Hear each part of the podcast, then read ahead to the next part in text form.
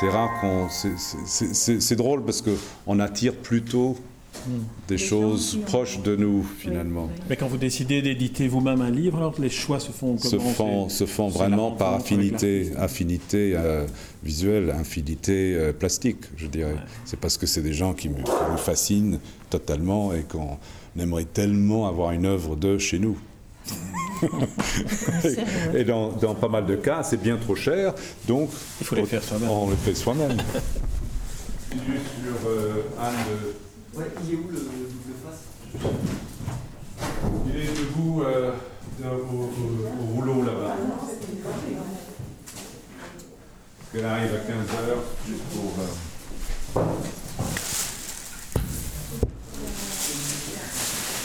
Marc Desgrandchamps. Marc Desgrandchamps est un peintre français avec qui nous collaborons euh, depuis 2002. Et on est sorti beaucoup de choses avec lui dans le passé, mais toujours toujours en noir et blanc, comme l'image que vous voyez derrière de, des grands champs, qui est, c'est toujours du dessin, crayon direct, si vous voulez. Là, depuis un moment, c'est un peintre euh, très coloré euh, dans sa peinture habituelle, mais sa pratique en lithographie toujours été très directe, noir et blanc. Tandis que on avait l'envie de faire un livre depuis longtemps ensemble, un livre d'artiste, c'est-à-dire un livre qui se fait à la main, qui se fait à 50 exemplaires, à 30 exemplaires, ici, les, genres de choses que l'on fait sont signés, numérotés, et, euh, au colophon, etc. Mais, mais en couleur, on voulait attaquer la couleur ensemble. Donc ça a été euh, un peu son, son apprentissage de la couleur à cet artiste-là. Et ça a été euh, une chose absolument inouïe qui a, puisque ce projet, on vient de le finir. Ce que vous avez devant vous, c'est une version reliée, mais on n'avait pas encore fini entièrement l'édition. Et euh, ça a été fini cette semaine, et cela fait trois ans de travail, trois ans, avec une équipe dessus euh, toutes les semaines. Là, il s'agit d'un grand livre de grand format à partir de la, des textes de Pline l'Ancien, le savant romain, qui, dans une de ses histoires naturelles, a fait un, livre sur l'art de la peinture la peinture et le monde de l'art de l'époque. Il faut savoir que Pline l'Ancien, c'est quand même le premier texte qui existe notre ère sur, la, sur toute la, la création, sur la peinture, sur tout ce qui et, sur et qui énumère, qui parle de beaucoup d'artistes dont on ne sait rien, on ne sait rien qui est resté. Euh, lui-même est mort euh, pendant l'éruption du Vésuve en essayant de sauver du monde avec son bateau. Et, mais a laissé évidemment toutes ces histoires naturelles qui sont les premières encyclopédies de notre de, de l'humanité. Mais alors, c'est absolument fascinant, son livre sur la peinture, Desgrandchamps l'a relu et a choisi 15 extraits, 15 extraits euh, qui parlent de... Euh, voilà, là, c'est un texte d'introduction euh, de, de l'artiste, et après, on va démarrer, vous voyez, 15 extraits de, de Pline.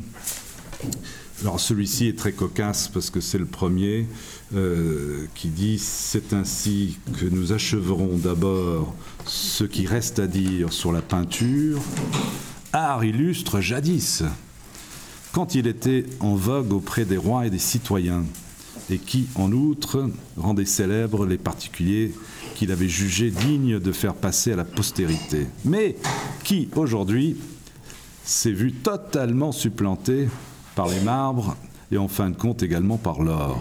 Enfin, c'est absolument incroyable. C'est d'aujourd'hui. c'est absolument incroyable. Là, on parle de l'an peut-être 68, peut-être 72, quand il a écrit ça. Vous imaginez un peu.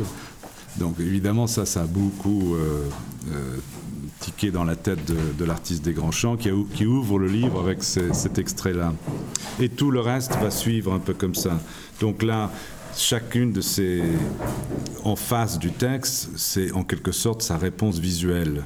C'est lui-même qui le livre s'appelle Fragments et lui ce sont des fragments de texte de Pline et ses compositions sont des fragments de ses propres tableaux.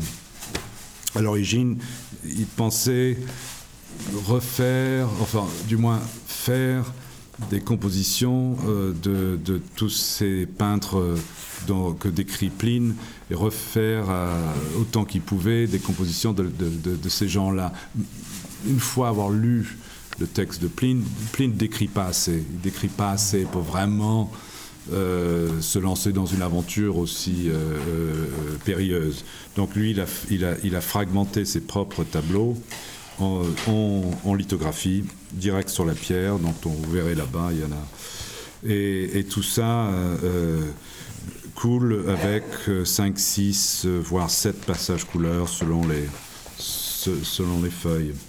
Et avec un jeu en face, si vous voulez, des grands champs remplis toute la feuille. Donc il euh, n'y a pas de marge blanche, tout est extrêmement euh, euh, présent, euh, couleur et forme. Tandis que la feuille blanche en face où il y a le texte est extrêmement blanc, justement. Donc on a travaillé avec des fantômes dont des couleurs un peu de graisse ou des couleurs d'enduit qui viennent euh, sur les pages blanches par-dessus les textes. Tout ça, bien entendu, il faut le voir pour le croire. Vous, voyez non, mais vous le racontez très bien, donc on l'entend aussi, on le voit, on l'entend. Oui, oui, c'est ça. Alors parfois, non, là je le laisse parfois, mais on, on sent la graisse de l'encre qui traverse un peu le, la feuille. Là, on est sur du velin d'arche 200 grammes, ce qui est à la fois euh, lourd et léger. Pour ce format-là, c'est parfait, c'est absolument parfait. Il y a des, anecdotes, anecdotes, absolument succulentes sur euh, le, monde de l'art à l'époque. Euh, et puis, euh, oui, là, même là, c'est un texte qui va introduire l'idée qu'il existait des peintres abstraits à l'époque. Et ça, ça plaît énormément également à cet artiste qui n'est pas abstrait du tout, mais qui a, utilisé beaucoup les leçons apprises par l'abstraction. Il écrit sur une grande surface, il ne contenait que des lignes échappant presque à la vue et semblant vides au milieu des chefs-d'œuvre de nombreux artistes. Il attirait l'attention par là même et était plus renommé que tous les autres ouvrages. Merveille.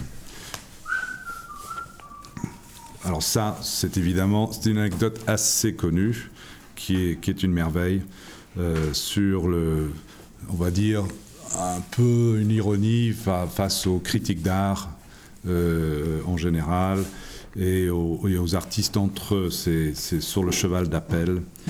Euh, ça, j'arrive pas à le lire. Si vous arrivez à le lire un peu. Il existe ou il a existé de sa main un cheval peint lors d'un concours à propos duquel il en appela du jugement des hommes à celui des quadrupèdes pourtant muets. En effet, s'apercevant que ses rivaux l'emportaient grâce à leurs intrigues, il fit amener des chevaux et leur montra les œuvres de chacun des artistes successivement. Or, ils ne hennirent que devant le cheval d'appel et l'on utilisa toujours ce procédé par la suite à titre de test évident de valeur artistique. C'est très ironique. Pas mal quand ah, même. Ça c'est quand même des choses, euh, c'est quand même des choses. Voilà, ça des magnifiques pages comme ça qui sont quasiment abstraits. C'est très minéral quoi. Ça c'est des dessins remarquables, un peu d'arbres là, un peu des arbres, je dirais quasi minéral géologique ou des scènes qui sortent de tableaux connus de lui. Euh, de scènes de bateaux sur les lacs, euh, les, les histoires de l'été, l'oisiveté de l'été. Là, vous avez euh, beaucoup d'éléments de, de, de tableaux connus de Desgrands-Champs, avec un petit hommage ici euh, à, à son chat qui est mort pendant euh, qu'il dessinait euh, ce, cet ouvrage. Quoi. Et là, c'est également sur l'histoire de chiens et de, et de comment reproduire la bave du chien, le texte en face. Donc il y a, il y a également un chien qui, qui traîne dans les parages. Voilà. Et tous les textes ont quelque chose de, de, de oui, de, de, je dirais de pointu, d'intrigant et, et, et qui ont un sens. Alors là, on arrive vers la fin où, où, où également il était très fort, euh, Pline, dans le listing. Il, il énumérait tous ces noms d'artistes dont on ne sait rien et dont on n'a que ses textes à lui. On a Aristobule de Syrie, Arcésilas, fils de Tissicrate, Corèbe, élève de Nicomaque, Carmantides, élève de Franor, Dionysidore, de Colophon, etc. etc. C'est absolument merveilleux. C'est quand même des, On, croit rêver quand on voit. Et on termine parce que quand même. Sur les femmes. Et oui, les ah, femmes, parce que parce qu'il y a eu aussi des femmes peintres. Tim Arrêté, fille de Micon, est l'auteur d'une Diane, tableau conservé à Éphèse, de style très archaïque. C'est absolument génial. Et là, il va partir sur euh, euh, plein de femmes différentes, avec des, des, moments euh, voilà, que, que Desgrands-Champs adorait. Donc on a, on a mis tout ça. le texte est en typographie toutes les images sont en lithographie manuelle. C'est un travail où il y a eu plus de 100 couleurs euh, imprimées à la main, à 50 exemplaires. Les, les 25 premiers sont en version française, les 25 autres en version anglaise. Deux traductions différentes. la version française, une traduction euh, des années 80, récent donc, et l'anglaise de 1855, avec un anglais absolument génial de l'époque, que j'aime beaucoup. Et tout ça est mentionné ici dans le, dans le colophon, justement. et puis l'ancien, euh, l'année, c'est l'an 77, 77. Ouais, c'est ça, exactement. Bah oui, c'est tout ça. Et, donc ça a été une très grande, belle aventure. Et quand on termine une aventure pareille, ça suscite l'envie de le montrer, de créer une exposition, un vernissage ici ce que vous voyez devant, pendant que nous faisions le livre, il a fait des grandes planches de très grand format, individuelles, qui n'ont rien à voir avec le livre à, brûle pour point, mais qui en découlent de l'enseignement qu'il a eu dans ce livre euh, pour la confection des couleurs. Parce qu'il faut savoir que créer des, compositions à 5, 6, 7 couleurs, eh ben, il faut savoir comment démultiplier son image, comment séparer son image, une matrice pour le jaune, une matrice pour le bleu, une matrice pour le noir, et que tout ça devient ensemble, c'est un gymnastique d'esprit qui n'est pas donné à tout le monde. Autrefois, il y avait réellement une éducation pour ça. Ça se faisait dans les écoles, on vous apprenait ce genre de choses, dans les écoles d'art graphique, etc., parce qu'il y avait une industrie de tout ça. Maintenant, c'est fini, il n'y a plus de, de tradition de, la lithographie en couleur. Là, c'est un hommage un peu à cette époque-là. C'est également un hommage à une façon de dessiner toute particulière qui s'appelle le point coquille. Le point coquille est, au lieu de, de dessiner au crayon ou de, de laisser un lavis pour faire des demi-valeurs, vous le faites à la plume et à l'encre juste par des petits points vous créez votre propre trame, en fait. Et ça, c'était une pratique très courante fin 19e, avant l'apparition de la première trame photomécanique. Les dessinateurs, c'était tout au point. Ils dessinaient la trame eux-mêmes. Et, donc, euh, tout ça, et ils mélangeaient les différentes couleurs comme une quadrichromie ensemble, ce qu'on appelait la chromolithographie. C'était très, très courant et un art extrêmement. Euh, euh, oui, oui savant même, mais on, l'apprenait à l'école, ce genre de choses. Et là, des grands champs a, compris, euh, on l'a un peu orienté là-dessus et ça l'a, ça l'a beaucoup plu. Il n'avait jamais fait ce genre de choses avant, donc il a fait ça à sa sauce, à sa manière contemporaine, bien sûr. Mais, mais tout est parti de là. Vous voyez là, vous avez du jaune, vous avez du rouge, vous avez du bleu et du noir tout ensemble. Mais à côté, vous avez un grand aplat et, tout ça, vous arrivez à moduler simplement par des points ou des aplats. D'une merveille absolue. Magnifique, Alors le titre, je le rappelle, c'est Fragment et on peut, on peut l'obtenir chez, chez, vous, dans, la, dans la galerie. C'est ici, ça se passe ici, c'est un, un lieu de, de, de travail et d'exposition. Nous conservons toutes les archives ici et le public vient nous voir directement.